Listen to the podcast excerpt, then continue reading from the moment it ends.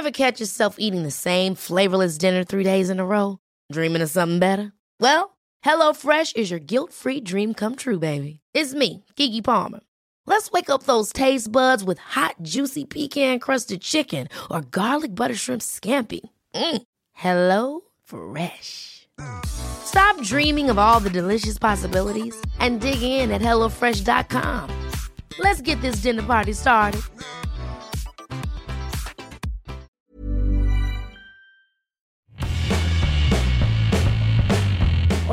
Esto es Sin Comentarios, el programa con los temas y noticias que a todo el mundo interesa y las opiniones que nadie pidió.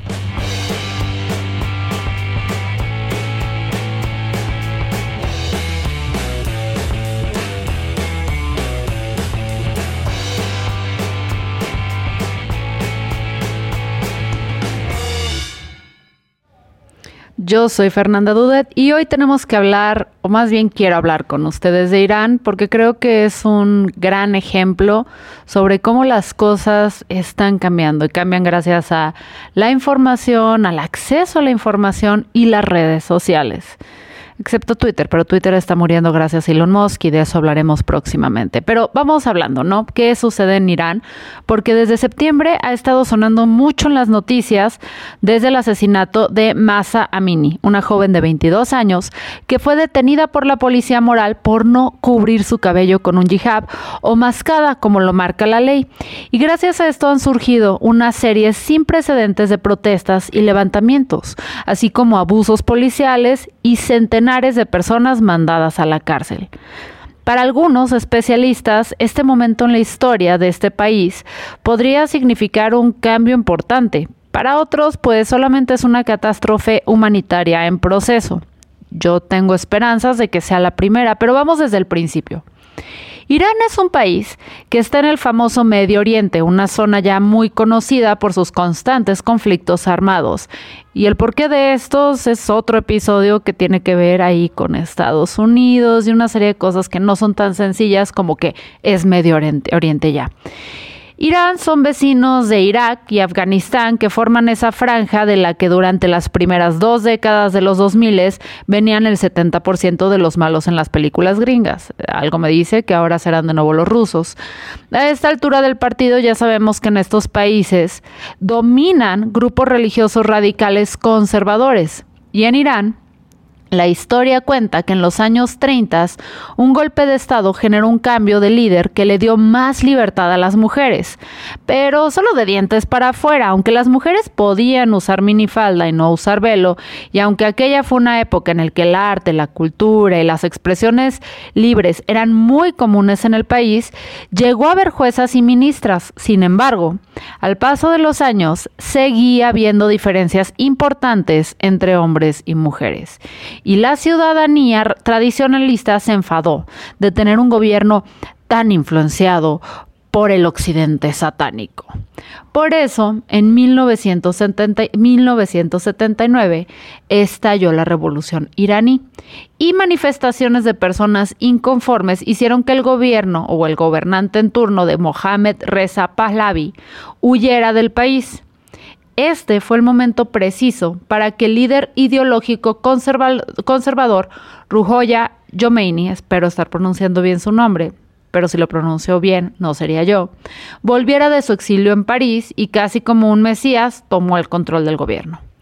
Con él, lamentablemente, volvieron algunas prácticas radicales del Islam, los velos, la segregación entre hombres y mujeres y la introducción de la policía moral, que básicamente es tan nefasta como suena porque son fuerzas de vigilancia que revisan que las mujeres usen bien el velo o el hijab y que han tenido mucha más importancia para el gobierno desde mediados de los 2000, porque con la influencia del occidente a través de las redes sociales ha sido necesario reforzar el cumplimiento de las normas de vestimenta.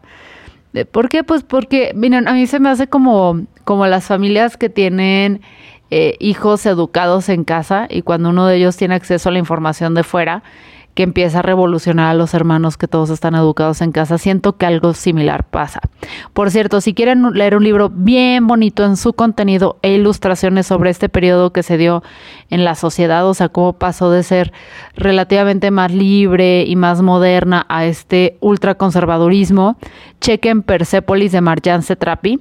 Es una novela gráfica eh, hermosa, autobiográfica, porque ella vivió durante su infancia la revolución islámica y pudo observar con sus propios ojos estos cambios y te hacen más fácil digerir y entender el shock que se vivió. En fin, hay quienes extrañan la vida anterior a la revolución, a pesar de que estaban en un régimen pues casi monárquico. Por otro lado, los más conservadores están muy conformes con el gobierno actual, que es una especie de democracia, pero de mentiritas. O sea, hay elecciones, pero a nadie le sorprende los resultados, algo así como México durante los 70 años del PRI. Todavía para el 2019 se podía decir que en Irán vivían restringidos, sí, pero con algunas partes pues flexibles. Se podían ver parejas heterosexuales abrazadas en la calle, la gente podía ver canales de Occidente por telesatelital, también podían usar Instagrams, pero estas son luchas en las que el gobierno había dado su brazo a torcer, así como que, me, pues déjalos ver a las Kardashian en bikini que podría salir mal. Una autoestima muy dañado, pero eh, ese, repito, tema para otro episodio. Y ojo aquí, porque el acceso al Internet es lo que fue fundamental para que la gente se manifieste. Muchísimos niños y jóvenes, como les decía, que han visto que allá afuera están rechazando el adoctrinamiento y están buscando el respeto a sus derechos humanos, cosa que antes no sucedía, al menos no de una forma tan masiva. Y pues, ¿qué están haciendo con estos niños que protestan, con estos niños que están diciendo por aquí no va? Pues los llevan a centros para ayuda psicológica, donde reciben una especie de terapia de conversión, o sea, los torturan. Eso sí les va bien, porque también hay reportes de niños y niñas que han sido asesinados después de haber sido neutralizados con balas de verdad. A esto se le suma ya el caso que mencionamos al inicio de Masaini, que murió días después de su detención bajo la custodia de la propia policía. Según los protocolos, fue una, o sea, fue una falta o más bien una falta así, incluye una multa, algún curso de instrucción sobre cómo usar el velo y pues que te regresen alguno de tus parientes hombres. La versión oficial es que a Massa le dio un infarto, aunque sus padres y la opinión pública dicen que fue torturada porque no tenía problemas de salud previos a la detención. Y esto detonó una de las más grandes manifestaciones de personas en Irán. Y desde hace, y esto es no nada más de mujeres, ¿eh? es de mujeres y hombres que se han sumado. Pero desde hace varios años las morras en Irán han estado protestando en redes sociales, compartiendo fotos, rompiendo las leyes de cómo vestir. Pero a partir de la muerte de Massa, las protestas han salido a la calle, queman sus velos y lo que empezó como una protesta por libertad sobre cómo vestir se está convirtiendo en una manifestación muchísimo más grande en contra de un gobierno dictatorial. La inconformidad con el uso del jihad, jihad, ahora es símbolo de algo muchísimo más grande. Y el problema es que a un gobierno así, pues no se va a quedar con los brazos cruzados. A la fecha, los muertos por la represión de las manifestaciones podrían contarse por cientos. Leía un número que más de 250, de los cuales 29 son niños, ¿eh? Y bueno, también detenidos por miles, que hay que ver qué va a suceder con ellos. Además, han estado aislando a su población, dejando sin internet a más de 80 millones de personas o dejándolo lento en otros momentos y entorpeciendo el acceso a redes sociales para evitar la salida de información sobre los actos de represión. O sea, nosotros nos estamos enterando que suceden cosas horribles, pero nos estamos enterando de una centésima parte. Esto pues al mismo tiempo que están obstaculizando el trabajo de periodistas que cubren las protestas. Lamentablemente, para los que le saben a esto es muy poco probable que en Irán las cosas se arreglen con protestas. El régimen es poco flexible y tienen antecedentes de terminar con este tipo de movimientos con violencia. Lo bueno es que ahora los ojos del mundo están en Irán y en su represión. Por eso hago este episodio, porque no hay que dejar el tema caer. Y eso hay que sumarle que recientemente aceptaron que le dieron drones a Rusia para la invasión Ucrania. Pero eso ya es material para otro episodio. Entonces, no quitemos el dedo del renglón. Está sucediendo todo esto en Irán.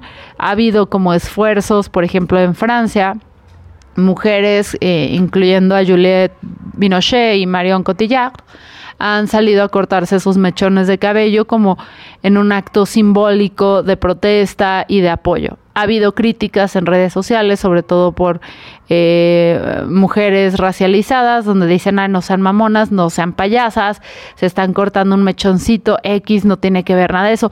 Francamente, yo creo que un mechoncito ayuda, o sea, el simple hecho de que estas dos actrices de talla internacional se suban a la protesta va a ser gente, va a hacer que gente que no sabía nada al respecto se entere y se informe y simpatice y ejerza este, presión para que los gobiernos hagan algo, ¿saben?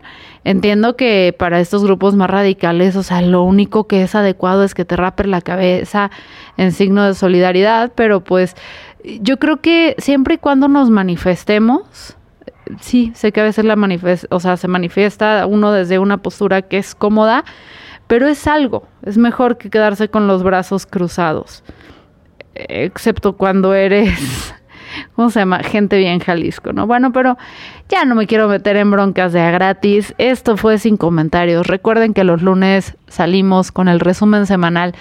Hoy se me atrasó, pero los viernes son el tema a profundidad, como lo fue en este caso.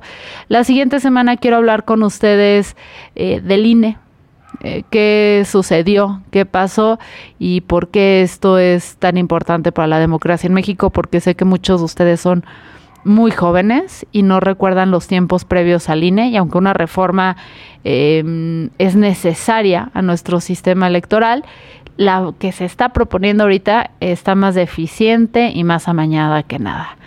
Yo soy Fernanda Dudet y esto fue Sin Comentarios.